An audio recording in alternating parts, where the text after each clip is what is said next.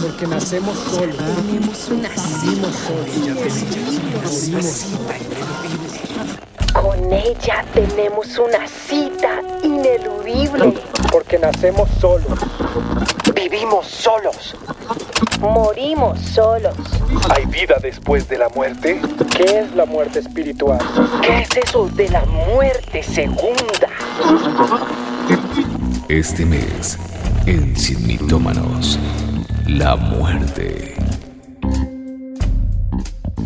Un saludo muy especial para todos. Buenas tardes a todos, de verdad que muy emocionados de estar una tarde más con Sin Mitómanos, eh, listos para lo que el Señor tiene para, para nosotros. Recordarles que este mes es el mes que hablaremos sobre la muerte, eh, porque a, veces decimos el mes de la muerte, no, no, el mes que vamos a hablar de la muerte. La temática de la muerte. Exacto. La serie de la muerte. Exacto, pero en septiembre pues iremos con nuevos temas, nuevas cosas, así que listos y preparados para todo lo que el Señor tiene para nosotros esta noche. Bueno, pues continuamos en nuestra temporada at home eh, por múltiples razones, por la virtualidad, por la nueva normalidad, pero pues recordarles que esto es una serie. Así que el programa pasado también respondimos una pregunta sobre la muerte. Y dimos algunos tips importantes que se van a continuar.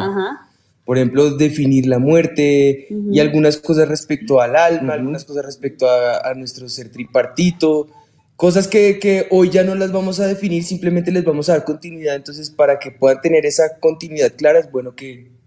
Que, vean el programa, si no lo han visto, que vayan y vean el programa, está ahí en YouTube en todas las plataformas lo pueden encontrar para que puedan entender un poco más el programa de hoy. Podemos entonces arrancar, pero qué bueno que es eh, sin mitómanos desvirtuar a Satanás o desmitificar, por eso. Es sin mitos, sin mitómanos, mitómanos es aquel que de una mentira la hace un hábito, eh, poderle decir, pedir al Señor que traiga su verdad, que permanezca sobre nosotros su verdad y que a través de esa podamos vivir y podamos eh, salir de este lugar sabiendo qué es lo que Él piensa en verdad de cada uno de nosotros. Así que para eso, pues, ¿por qué no empezamos en oración? Padre, yo presento este momento delante de ti, Señor, y yo clamo, Espíritu de Dios, que seas tú trayendo tu presencia, tu manifestación, tu poder, y nos ayudes, Espíritu de Dios, para que podamos salir de este lugar victorioso, Señor.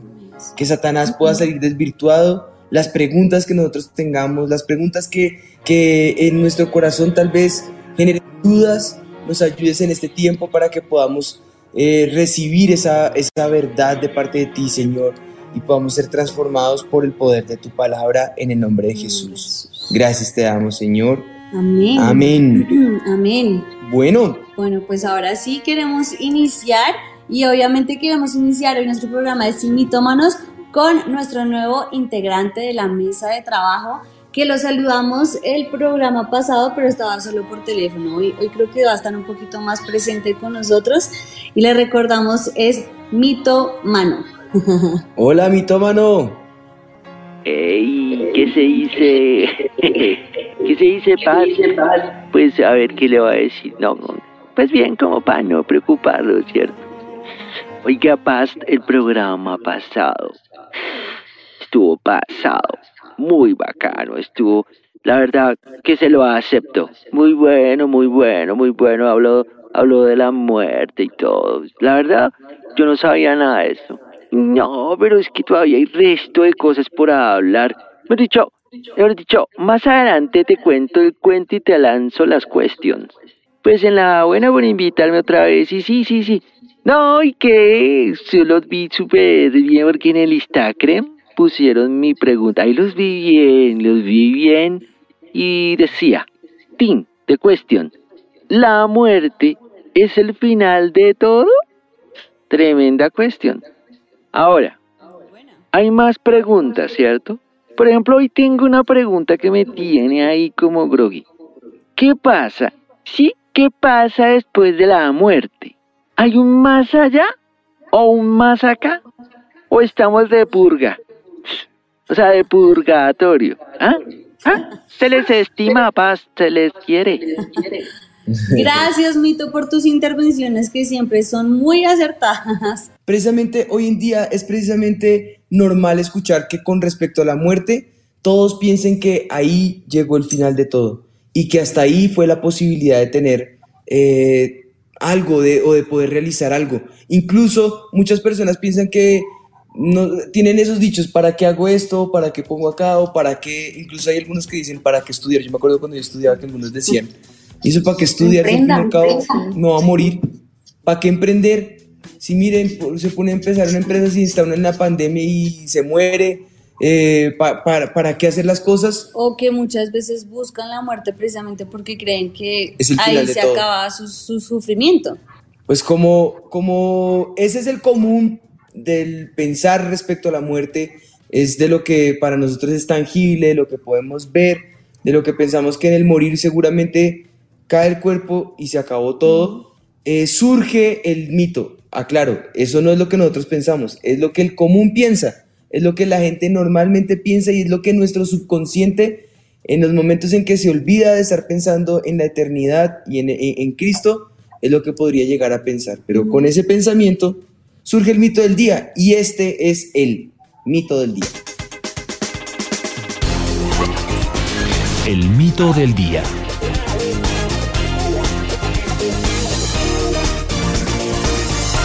Dice exactamente así, con la muerte todo se acaba. Es basado en el pensamiento que les venía contando. Exactamente, que ya si llega la muerte, pues no hay más dolor, o se acaban también mis sueños, mis planes, mis propósitos, llegan hasta ahí. Y surgen los hijos del mito, ¿no? entierro, entierro al cuerpo, entierro los sueños. Ajá. Y bueno, con eso eh, el, el- el pensar es similar, ¿no? Puede sonar muy fuerte, pero es una forma de pensar y ya muerto alguien, pues prácticamente ya no hay nada que hacer. Eh, su existencia se acaba. Se acaba la esperanza. Para más, no te pierdas. No mentiras. Eh, por ende, esos problemas, las alegrías, eh, pero también las tristezas, los dolores aparentemente se acaban. Eh, pero, ¿será eso cierto? Pues bueno, vamos a ver qué hay al respecto, ¿no? Sí, como hablamos en el programa pasado, eh, les dijimos que ci- ciertamente alrededor de la muerte hay mucho tabú y todavía mucho temor, mucho miedo y ciertamente, como alguien dijo ahorita en las preguntas en la calle, genera muchísimo dolor. eh, hacia los que quedan hacia nuestro alrededor, hacia las personas que, obviamente, nuestra familia que si partimos queda con, con ese vacío en, en su corazón de, de la pérdida de esa persona. Y lastimosamente la muerte es algo que es inevitable, que todos vamos a pasar por ahí porque es un evento que ciertamente no va a ser agradable, pero, pero que también tenemos que partir de, de la certeza de que va a pasar. Sí o sí, va a pasar. Todos nos vamos a morir. En, la, en, la, en, en el programa anterior les definimos qué era para la antropología la muerte. Hoy queremos definirles en términos generales qué visión tiene la palabra de Dios respecto a la muerte. Sí. Para iniciar, como a manera de introducción, podríamos decir que la Biblia presenta la muerte como esa separación eh, y la muerte física vendría a ser la separación entre el alma y el cuerpo. Sí. Pero también nos presenta la, o no- nos, de- nos permite visualizar lo que es la muerte espiritual, me- mediante el entender que es la, la separación del alma eh, de, de Dios. Sí, Y cuando el alma se desliga de Dios, ahí hay muerte espiritual. Entonces podríamos comenzar por, por esas dos definiciones, tenerlas eh, allí eh, claras, ¿no? Sin embargo, la muerte tiene otras connotaciones en la Biblia, ¿no? Exactamente, sí, aquí precisamente estaba buscando, Romanos, sí señor, eh, mi amor, se me perdió Romanos, es que la letra es pequeña, miren, que la no. letra es chiquitica. se me perdió Romanos, pero, Pero- bueno, Romanos que conocemos todos que dice porque la paga del pecado es la muerte, es lo que debemos empezar entendiendo. ¿Por qué llega la muerte? ¿Por qué tenemos que nosotros sufrir la muerte? ¿Por qué no podemos vivir en un mundo de paz, felicidad y que, y que no tengamos dolor, enfermedades, muerte? Pues precisamente, como dice Romanos, la paga del pecado es la muerte. ¿Qué quiere decir esto? Si nos vamos a Génesis y leemos en Génesis, sobre todo en el capítulo 2, todo como entró el pecado al mundo, que Adán desobedeció, ahí, en esa desobediencia, en el no querer obedecer al Señor, sino a salirse del propósito de Dios, entra la muerte por el pecado. Por eso la paga del pecado es la muerte, porque nosotros teníamos que ser seres infinitos. Estábamos por eso no estamos preparados para la muerte, porque precisamente somos seres que esperamos vivir un largo tiempo y nunca morir, pero el pecado cuando entró trajo para nuestras vidas muerte, dolor, enfermedad y también trajo, como tú decías, no solo la muerte física, sino también la muerte espiritual. Y esa yo creo que es la, la muerte, eh, ¿Espiritual? sí, la muerte espiritual, yo creo que es la muerte que si sufrimos sería la peor muerte de todas más que la muerte física. Si leemos Romanos 5 en el versículo 12, dice lo siguiente, dice, por tanto, como el pecado entró en el mundo por un hombre y por el pecado la muerte, así la muerte pasó a todos los hombres, por cuanto todos pecaron. La muerte ciertamente entró por un hombre que fue Adán. Pero ¿qué nos dice también Romanos? Por cuanto todos pecamos, estamos destinados a esa muerte. Pues bueno, Jesús también experimentó la muerte. Sí. Y él mismo manifiesta haber experimentado esa muerte física. Por ejemplo, lo podemos ver en, en Mateo 27, 50, en la proclamación de Jesús, pero allí Jesús, habiendo otra vez clamado a gran voz, entregó su espíritu.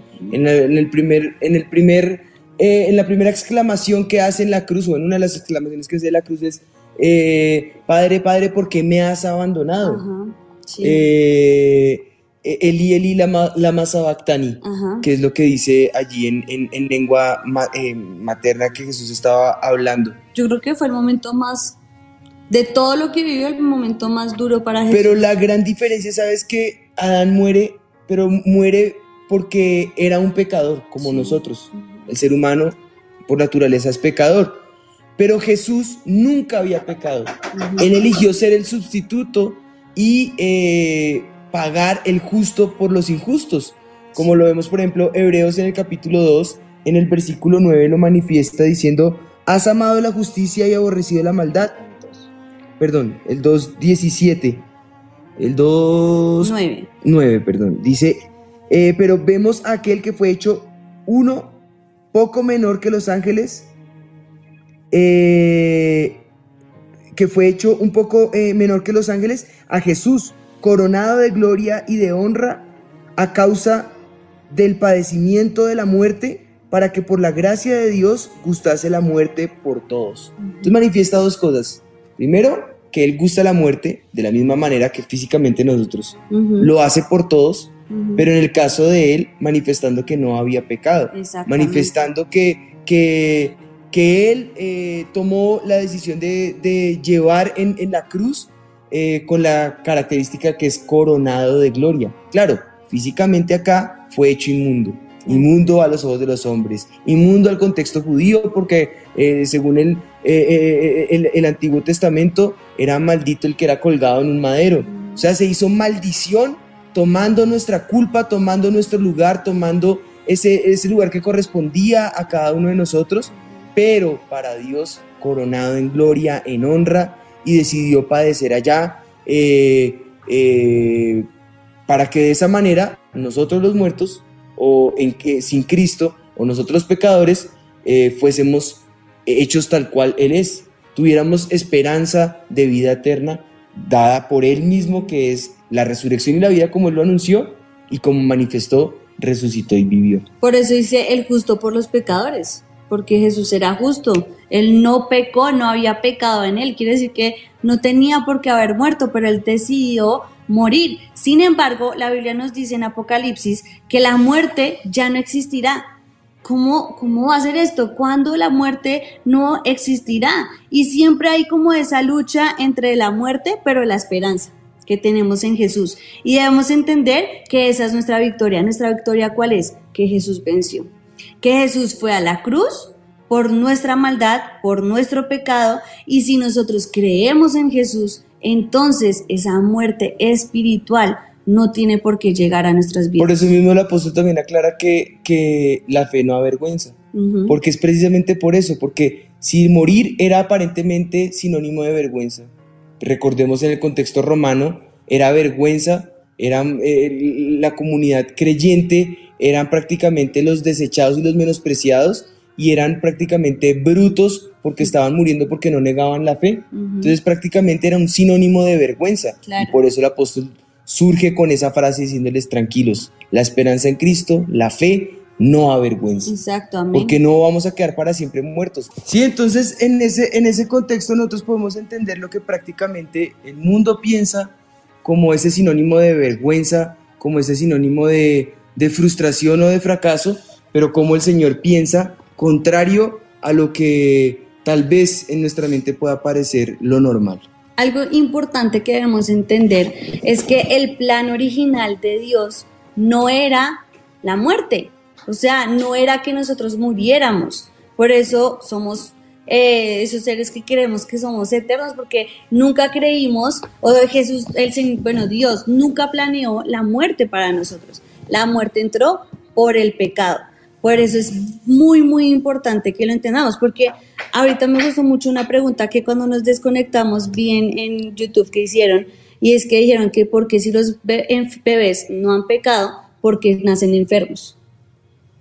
¿La respondo? bueno, porque precisamente no es que el bebé haya pecado, pero el pecado ya está en nosotros. Quiere decir que no es- nosotros ya, eh, sí o sí, el bebecito, aunque no haya hecho nada, está en un mundo donde. Satanás reina, en un Es mundo que de pecado. la respuesta es doble, porque una es que en el mundo está el pecado Exacto. y cuando mueren los justos o incluso en este caso lo- aquellos que ni siquiera han tenido la opción de escoger si es justo o no, una verdad es que son librados de esta muerte, de esta corrupción que hay en el mundo, son librados de esta maldad que, que rodea al ser humano y que rodea al mundo. Esa es una verdad. Pero la otra verdad es que el ser humano por naturaleza es pecador. Y, y- Pero no y- significa que el bebé si muere se vaya al infierno. no, no se va a ir al infierno, pecado. pero sí o sí, la paga del pecado es muerte. La dádiva de Dios es vida eterna en Cristo Jesús. Así que aquí no es si es justo o injusto, si hizo o no hizo. Lo cierto es que el- la condenación que el ser humano por su pecado lleva es la muerte. O sea, lo que es justo para nosotros es morir. Quiere decir que ahí se aplica la ley que por un lado le dio libertad y por otro lado sí o sí es la, eh, el, el dolor, el, el luto como tal, el padecer, era lo que era justo para nosotros, fue lo que nos ganamos por haber sido pecadores. Y pues el, el- el- el ver morir seres queridos, el ver morir eh, hijitos que no han nacido o el ver tanta injusticia, no es culpa de Dios, es culpa de nuestra naturaleza, de nuestras decisiones, de nuestra voluntad de alejar a Dios. El resultado de alejar a Dios, pues fue ese. Por habernos distado del Señor, eh, pasan, pasan las situaciones que pasan, que lo fácil siempre va a ser culpar a Dios. Exactamente. Entonces, pues yo creo que teniendo eso claro, ahora sí, entendiendo que con la- el pecado vino la muerte, vino la maldad, vino la destrucción, lo explicamos un poquito que, que con Adán y Eva fue que entra el pecado y la muerte a nosotros, a todos los seres humanos, y casi, casi, casi siempre decimos, ay, Adán, pero si hubiéramos estado en la misma posición, Hubiera mucho lo mismo. exacto. Hubieras pecado igual. Ana. Cuando Dios crea a Adán y a Eva, fueron creados seres eh, mortales, es decir, sujetos a la muerte. Y si hubieran permanecido obedientes a la voluntad de Dios, eh, ellos nunca habrían muerto. Pero la desobediencia, eh, por causa de eso, ellos quedaron sujetos a la muerte.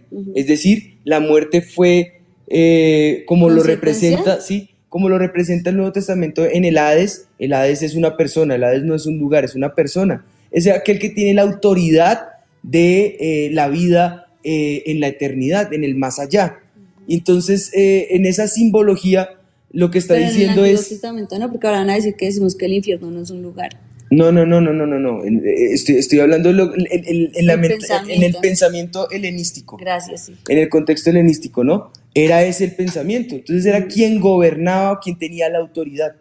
y, y con eso, pues el ser humano prácticamente estaba a expensas de su propia decisión. No, no, era, no era un monstruo, un demonio, una persona, un sujeto, un lugar, un estado, como lo trataron de pensar en la historia.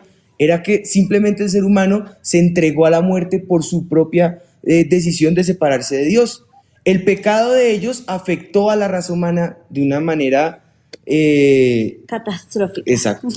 Y eh, ya que todos pecaron, todos somos mortales, todos estamos sujetos a la muerte, todos hubiéramos hecho lo mismo que hubiera pasado con Adán y con Eva, porque ellos representan a la humanidad, lo que cada uno de nosotros hubiéramos hecho en el lugar de ellos.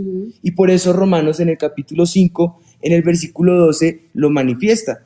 Por lo que nuestro cuerpo es mortal, eh, pero nuestra alma no.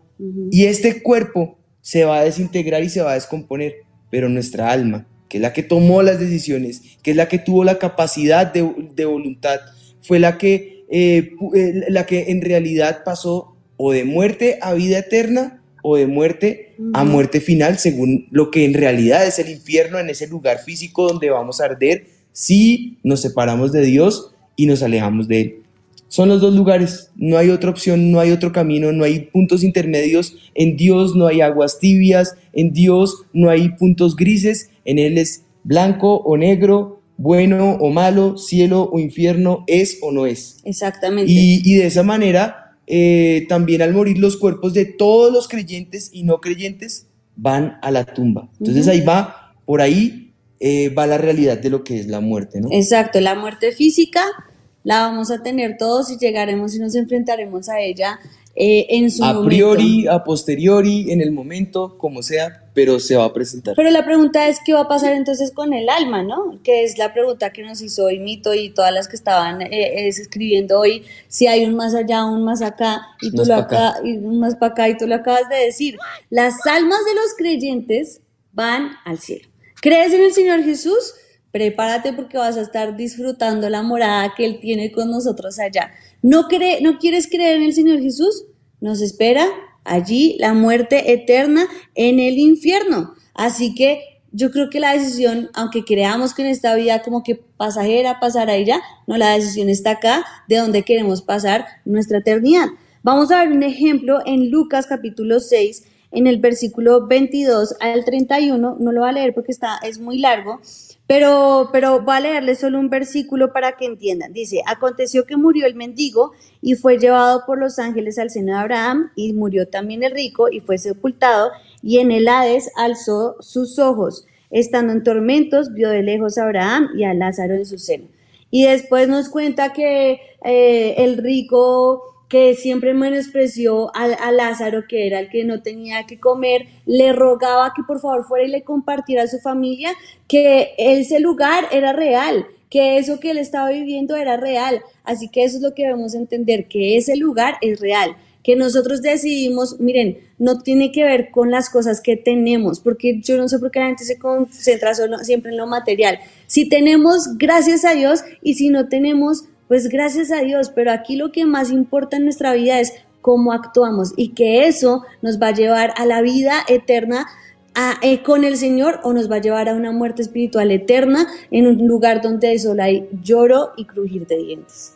Y lo que hagamos acá en la tierra va a afectar la eternidad. Por eso nos, nos toca aprovechar el tiempo, porque los días son malos, como dice la profecía. Lo que hagamos acá afectará nuestra eternidad. Podemos eh, decidir cambiar y entonces entender que tenemos es que abundar para dar frutos de vida eterna. Amén. Ese es el consejo que el apóstol todo el rato nos está diciendo que hagamos. Abunden en frutos de vida eterna, Amén. porque lo que hagamos acá va a afectar el futuro. Lo cierto es que si fueron 40 u 80 años, moriste, lo que hiciste acá va a tener repercusión por la eternidad y no va a haber más tiempo para cambiar lo que ya se hizo acá.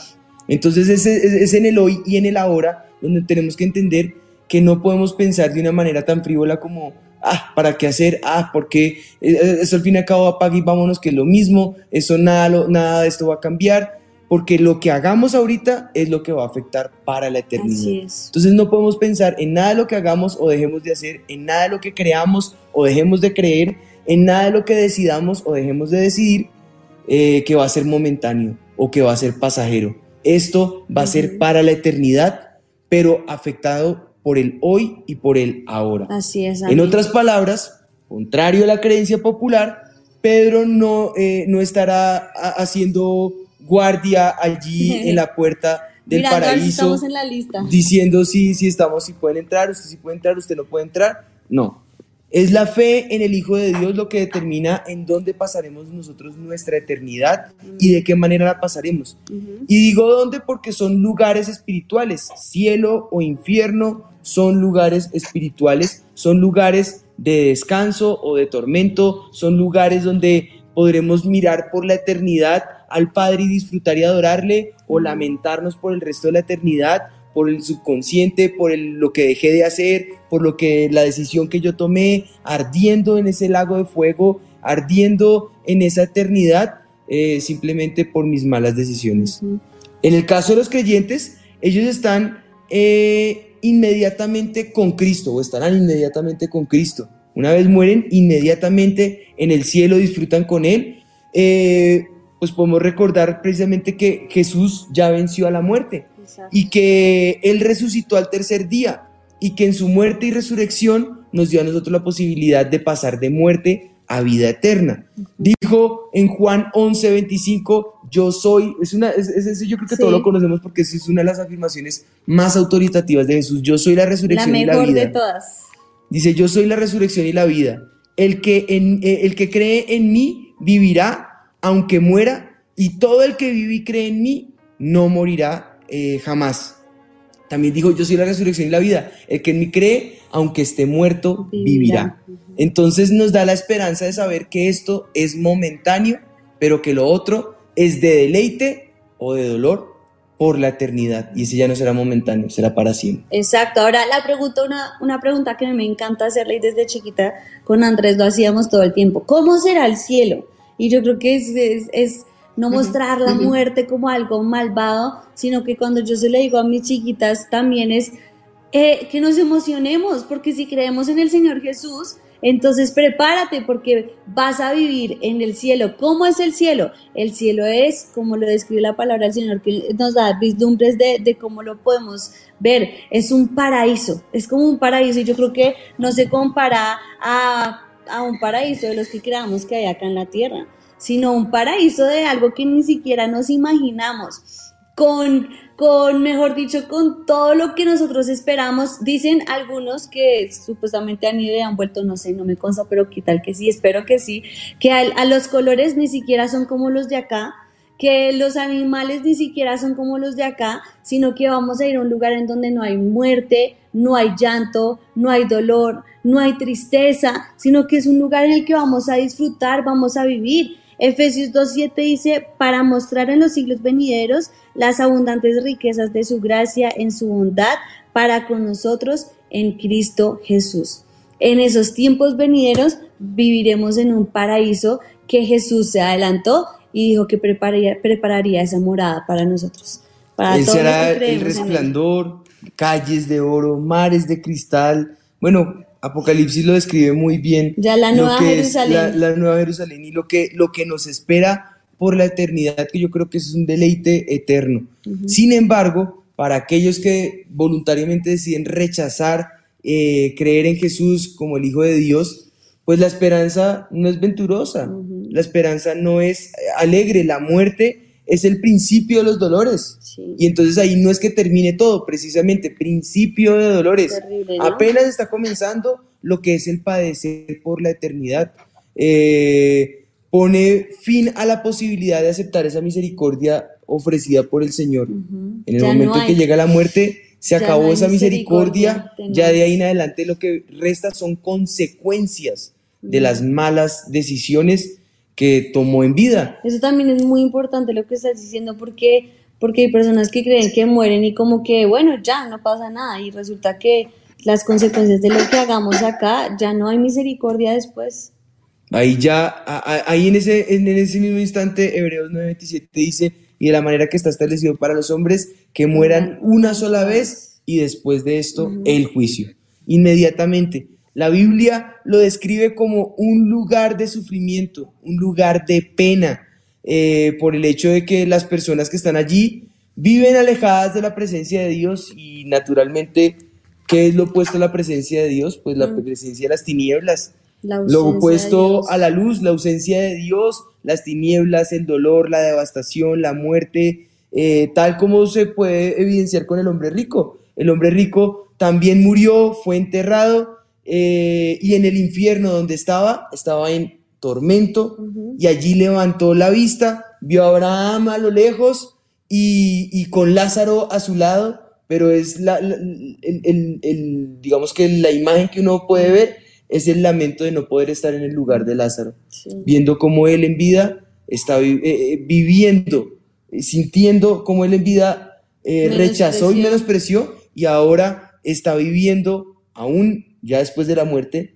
el, el- lo que es el vivir bajo la consecuencia de las decisiones y no bajo la misericordia y la gracia del Señor. Así Ahí sí es la gracia del Señor la que, la que viene a jugar. Exactamente, así que pues yo personal, en lo personal, no quiero conocer el infierno, no me interesa saber cómo es, yo creo en el Señor y sé que Él tiene esa morada para mí. Así que todo el que quiera, el que esté interesado por saber cómo es el cielo y esa morada que Él preparó para nosotros, se los dijimos en el programa pasado, solamente es entregarle nuestra vida al Señor por completo. La Biblia, la Biblia dice, ¿qué debo hacer? Te, te preguntó el, eh, el centurión que tenía encarcelado a Pablo y le dijo, cree tú y serás salvo tú, y toda, tu, casa. O sea, solamente necesitas creer. Cree en el Señor. Jesucristo y serás salvo tú y toda tu casa. Creer. Así que al final, si no has hecho esta oración, quédate hasta el final, vamos a hacer esa oración, vamos a, a decirle al Señor que creemos en Él. Pero yo sé que en ese momento Andrés y Tatis también tienen cosas muy, muy interesantes en esta sección de En la Red. Así es, pastora Juanita. Mientras yo los escucho, les voy a confesar algo que me acordé en el colegio en el que yo estudiaba, no era un colegio cristiano, ¿no? Y resulta que allá teníamos que en la primera hora de clase hacer lecturas de libros y entre todos nos rotábamos los libros que todos, para que todos leyeran todo, todo el año, los que todos compraban. Entonces yo pedía permiso en el colegio para que me dejaran comprar libros cristianos, entonces yo compraba libros del cielo, de Apocalipsis, así, o todos de Dios, porque yo decía, es una oportunidad para que ellos eh, conozcan de Dios cuando tengan que leer el libro, y yo sabía quién, quién leía el libro porque venían a preguntarme más. Y uno de esos libros que en una ocasión compré se llama 90 minutos en el cielo de Don Piper, se llama Don Piper, bueno, ni sé cómo se pronuncia bien. Y la historia de él es muy impactante porque resulta que él era un pastor, bueno, es un pastor en este entonces también, en los Estados Unidos, y él iba manejando, salió como medio discutiendo con la esposa, y él iba así como pensando por una autopista cuando llega un camión y lo atropella, lo aplasta prácticamente llegan los, eh, los paramédicos, llegan los enfermeros, llegan las ambulancias y le dan muerte de una. O sea, dicen, este hombre está muerto. Esa fue la historia clínica. Llaman a la esposa, su esposo se acaba de morir, un camión lo aplastó, está muy mal, estamos tratando de sacarlo de las latas, pero ya no tiene signos vitales, está muerto. Eh, llama a la esposa a otros amigos pastores para que empiecen a orar por él y llegan exactamente, se reúnen en cadena de oración 90 minutos a clamar por él. En ese libro él empieza a narrar cómo es su experiencia cuando él llega a la eternidad, cuando él llega al cielo. Él decía lo de los colores, decía que era una paz que él ya su familia acá o la tierra ya para él eso perdió valor solo al contemplar la, la gloria del Señor. Hablaba de la música, cómo la adoración era tan profunda, era tan genuina y dice que fueron los momentos más preciosos y él los describe con detalle. Pasados los 90 minutos, él dice, bueno, él dice que se encuentra con varios familiares y Dios le dice, tienes que regresar. Tienes que regresar porque yo tengo que cumplir un plan contigo aún. Y él, no, yo no quiero regresar. Él se levanta y ahí es cuando, sí, no, nadie. Y ahí es cuando viene la prueba más dura de su fe porque él resucita, o sea, él se levanta pero las secuelas físicas que él tenía eran la cosa más dolorosa del mundo, en sus piernas, en su rostro, en sus brazos, sus eh, huesos completamente destruidos, lleno de máquinas, y ahí dice, vive la prueba de mi fe, pero aprendí a conocer al Señor, y bueno, es un testimonio vivo, Andresito tiene más. Pues sí, Tatis, pues la verdad con este libro que como tú nos comentabas y todo, les quisimos traer un fragmento, Pastores Juaniana, para poder leérselos y pues por supuesto a todos los que están aquí conectados con nosotros en, en, en Sin Mitómanos. Y voy a leerles un, fragmento de, de este libro que empieza así.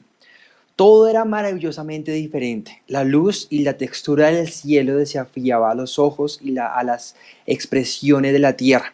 Una luz cálida y radiante me envolvió en el cielo, donde no hay luz artificial, pues Dios lo ilumina todo con su gloria. Esa luz era radiante y suave, pero a la vez fulgo- fulgorosa. La luz no molestaba mis ojos, todo lo contrario, era algo esplendoroso. Cuando miré a mi alrededor apenas podía entender los colores, que eran impresionantes. Eran tan vivos, deslumbrantes y nítidos. Todo era tan radiante como si estuviera en otra dimensión. Cada tono superaba todo lo que había visto antes. De repente escuché una música tan hermosa y tan angelical, la constante alabanza de los ángeles y los ciudadanos celestiales en coro. Era música como no había escuchado antes. Era como varios tipos de música que sonaba al mismo tiempo, pero no habían caos, porque todos y todo lo que estaba allí alrededor glorificaban a Dios. Así que les quisimos traer este fragmento, este fragmento, este fragmento, este de, fragmento de, este libro, Paso de Juanita. Pues tremendo, ¿no? Una experiencia así. Hermosa. Debe Oh, ser tremendo, la verdad. Sí. No, ya, ¿quién se quiere devolver? Nadie, quién sabe quiere devolver? Ya, señor, llévame contigo. Este hombre definitivamente fue transformado en esa experiencia, eh, fue eh, en la que eh, pues fue resucitado y, y esa, esa experiencia generó transformación. Y así también hay testimonios cada vez más eh, preciosos de lo que niños incluso han experimentado en el cielo, en el más allá, eh, otros que han experimentado el dolor y la, y la aflicción de lo que puede ser el, el infierno. Y muchos de esos testimonios tal vez muchos se pregunten, bueno, eh, si es verdad y los que dicen que fueron al infierno, ¿qué, bueno, es- esto qué pasó? Personalmente les digo, miren el fruto. La palabra del Señor nos enseña que por los frutos les conoceremos. Entonces miren el fruto. Esas experiencias nos permiten a nosotros precisamente identificar qué tipo de frutos son. Y de esa manera, como dice la palabra del Señor, por el fruto los conocerás o los, les conoceréis, eh, sabemos qué tipo de testimonio podemos asimilar y cuáles tenemos más bien que ahuyentar. Lo cierto con todo esto es que hay una eternidad y qué decisión tomamos hoy afecta para bien nuestro futuro y nos deja vivir bajo la misericordia y la gracia del Señor o viviremos bajo la condenación de nuestras consecuencias por el pecado, Así es. Y por la bueno, rienda suelta al pecado. hay, hay también muchos testimonios de personas que fueron al infierno, pero realmente que pues no, les, no le quisimos dar prioridad a eso porque lo que queremos es que todos los que están escuchando este programa no nos centremos en cómo sea el infierno. Ya sabes que será un lugar de llanto y de, do- de dolor. No vayamos allá, preparémonos para ir al, a estar allá con el Señor Jesús. ¿Y qué tipo de fruto seguimos? El fruto de vida eterna en este caso es que miles de personas se convirtieron con el testimonio que Andresito nos trajo y que Tati nos contó. Miles de personas se convirtieron, le entregaron su vida a Cristo. Entonces ahí podemos ver que hay un fruto abundante de salvación. Así es. Entonces, pues yo creo que con ese testimonio que lo pueden buscar y leer y todo, para que animen su fe y sepan que allá nos espera esa morada celestial. Pues recordemos el mito del día. Con la muerte todo se acaba. Ok. Lo que definitivamente decimos No es no verdad. es verdad. La muerte, lejos de ser el final, es más bien el, El inicio, comienzo. el comienzo de todo. De la eternidad. el comienzo del deleite para los que están en el Hijo, en, en el hijo de Dios y el comienzo del dolor o el principio de dolor es como lo manifiesta la Biblia para usar los- términos para aquellos que quieren vivir conforme a las consecuencias de sus deseos eh, que, mejor dicho, que se abandonan a su concupiscencia y pecado. Eh, por lo que hoy debe ser un día en el que tomemos esa decisión. El cielo y el infierno son una realidad y esa realidad no la podemos negar. La Biblia es clara respecto a miles de testimonios que lo apoyan, eh, de lo que la palabra de Dios nos dice, pero el mismo Espíritu Santo cada vez va a empoderar más la iglesia para que el Evangelio llegue hasta lo último de la tierra y sea como sea, su palabra y su poder sean predicados. Amén. El reino de los cielos se ha acercado a nosotros. De nosotros depende recibirlo, aceptarlo o rechazarlo. Y que lo más importante que queremos que sepan con todo este tema de la muerte, que es que ciertamente hay una muerte física y hay una muerte espiritual, pero que debemos entender que aunque la paga del pecado es la muerte, como lo dijimos al principio del programa, también el Señor vino a darnos vida y esa vida en abundancia. Y me, me encanta este pasaje de Romanos 5.8 porque dice, mas Dios demuestra su amor para con nosotros, en que siendo aún pecadores, Cristo murió por nosotros. Ese es el amor de nuestro Dios, que aunque éramos pecadores, Él murió por nosotros. O sea, el plan de salvación estaba ya listo, preparado para nosotros. Él ya lo tenía ahí porque sabía que sí, somos pecadores, sí, nos hemos alejado de Él, sí hemos hecho cosas que están muy mal, pero lo que más debemos entender es no quedarnos en eso que hemos hecho mal o no puedo acercarme al Señor. No, no, no, Él te ama tanto que Él ya creó ese plan de salvación, demostró su amor diciéndote, hey, aunque eres pecador, yo ya morí por ti. Y lo dice en Juan 3:16, porque de tal manera amó Dios al mundo que dio a su Hijo unigénito para todo aquel que en Él cree, no se pierda, mas tenga vida eterna. Así que esa es nuestra esperanza esta noche, que todo el que nos está viendo sepa que aunque hay una muerte física, no tiene por qué esperarte una muerte espiritual, tiene que esperarte una vida eterna en el Señor Jesús. Él no necesita que seamos perfectos, eh, que no hagamos nada malo, no, ya te lo dije, aunque somos pecadores, él ya murió por nosotros. Solamente debes esperar que Él limpie tu maldad, limpie tu pecado, transforme todo en tu corazón, le abras la puerta esta noche de tu corazón, que es lo que queremos hacer a continuación, y saber que Él nos ama. Tal vez puedas sentirte indigno y quiero recordarte la historia del ladrón con el que eh, muere junto a la cruz de Jesús. Eso lo manifiesta Lucas en el capítulo 23 y, lo, cierto es que el día en que Jesús fue crucificado, él había pecado.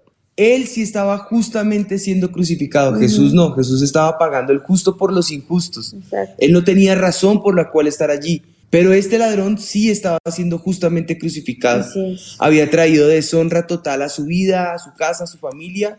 Pero en un instante reconoció que el que estaba al lado, que era el Hijo de Dios, eh, eh, fue salvo por él eh, y, en un instante reconoció quién era Jesús y que injustamente estaba siendo condenado allí, crucificado allí. Lo cierto es que él pudo entender que parte de la misericordia de Jesús estaba en el hecho de que estuviera junto a él para perdón de sus propios pecados, de él como pecador, en este caso el ladrón. Y dice la proclamación de él eh, diciéndole, en el, en el versículo 41, eh, nosotros a la verdad justamente padecemos porque recibimos lo que merecían nuestros hechos, mas este ningún mal hizo, dice el ladrón. Y dijo Jesús, le, le dijo entonces el ladrón a Jesús, acuérdate de mí cuando vengas en tu reino. Y entonces el Señor le proclama en el 43 una proclamación que le hace a él, pero que nos la manifiesta a todos como hijos eh, que tal vez podríamos estar perdidos y sentirnos indignos de, de ese o merecedores de ese perdón. Dice, entonces Jesús le dijo, de cierto te digo que hoy estarás conmigo en el paraíso. Ese es el, manifiesto para aquellos que nos sentimos indignos, para aquellos que creemos que no hay perdón, para aquellos que creemos que de pronto sea imposible. Dios manifiesta desde los cielos, de cierto te digo, hoy estarás conmigo en el paraíso. Yo creo que podemos orar y con esto darle gracias al Señor por este tiempo y declarar un tiempo de victoria después de la muerte. Amén. Padre, yo te doy gracias por este tiempo, Señor. Y yo quiero, ¿sabes qué? Siento hacer un cambio. Comencemos orando por, por los que están tal vez apartados y luego cerramos en bendición para todos. Bueno, pues si nos estás escuchando por primera vez, yo te invito a que cierres tus ojos como un acto de fe, que te olvides de todo lo que está a tu alrededor y puedas en este momento concentrarte solo en que Dios está allí contigo y que Él te ama tanto que no importa lo que hayas hecho, Él ya murió por ti. Y que le digas conmigo, Señor Jesús, en esta noche yo te, entrego, mi, corazón. Yo sé que moriste, en, esa cruz, por, mí, por mis pecados, que me amas tanto, que, pagaste un precio que, no debías pagar pero hoy yo creo en ti. Pero hoy yo creo en ti. Y sé, que tú eres mi Señor, y, mi Salvador, En el nombre de Jesús. Padre, yo presento a todos los que están haciendo esta oración en este momento, Señor. Yo te pido que tú entres en su vida y en su corazón, Señor. Y aunque sientan esa vergüenza tal vez de acercarse a ti, entendamos que tú nos amas, Señor, tanto que aunque éramos pecadores, Tú ya pagaste ese precio por nosotros. Tú ya cubriste nuestra falta, nuestra maldad, nuestros pecados y ahora podemos acercarnos al trono de la gracia y recibir esa misericordia. Anota sus nombres en el libro de la vida, no los borres jamás, Señor, y que podamos empezar a disfrutar esta vida nueva contigo en el nombre de Jesús. Padre, y hoy unimos, Señor, a todos aquellos, Señor, que tal vez se han desesperanzado, Sí, sí. que tal vez piensan de la muerte como algo frívolo, como algo sin consecuencias, Señor. Eh, que tal vez están pensando en mil cosas, Señor, y podamos tener nuestra vista en ti, Señor. Como tal vez estas vírgenes de las que tú hablas, Señor, en, en los evangelios, Señor.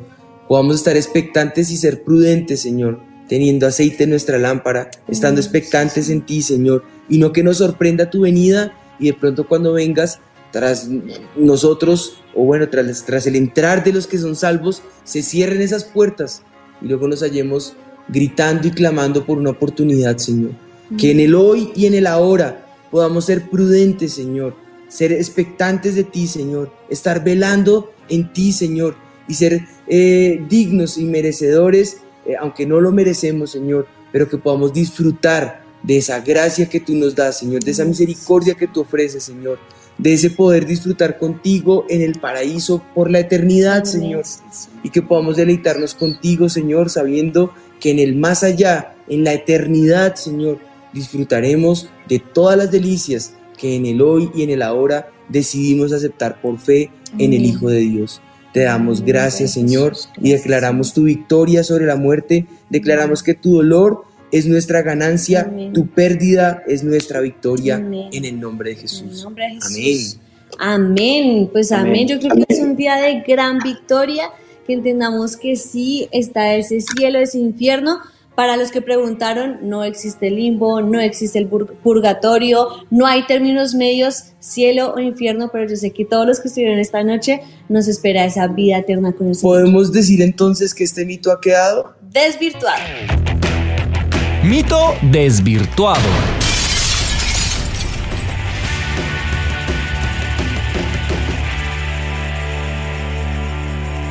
El alma no muere, es inmortal.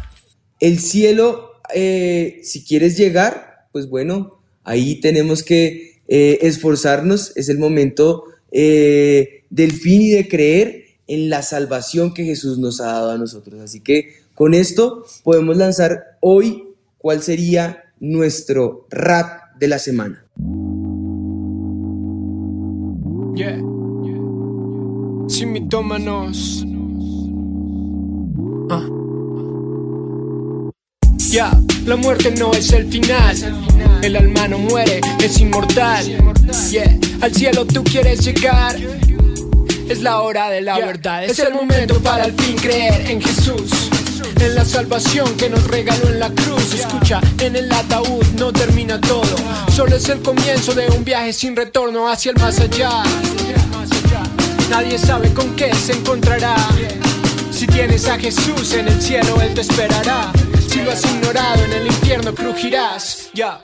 Solo hay dos caminos y es un ticket que adquieres mientras estás vivo. Vuélvete a Dios, deja de correr, vuelve a casa. Ven y encuéntrate con Él, porque tardas. Yeah, disfrutarás de su presencia. Aquí y en la eternidad recibirás tu herencia. Aquí y en la eternidad recibirás tu herencia. Súper, ¿listo? Pues yo creo que hemos llegado al final de nuestro programa hoy esperamos que haya sido de gran bendición para todos, así como lo fue para nosotros. Esto fue Sin Mitómanos. Dios los bendiga. Porque nacemos solos. Tenemos una Vivimos solos. Con ella tenemos una cita ineludible. Porque nacemos solos. Vivimos solos. Morimos solos. ¿Hay vida después de la muerte? ¿Qué es la muerte espiritual? ¿Qué es eso de la muerte segunda? Este mes, en Sin Mitómanos, la muerte.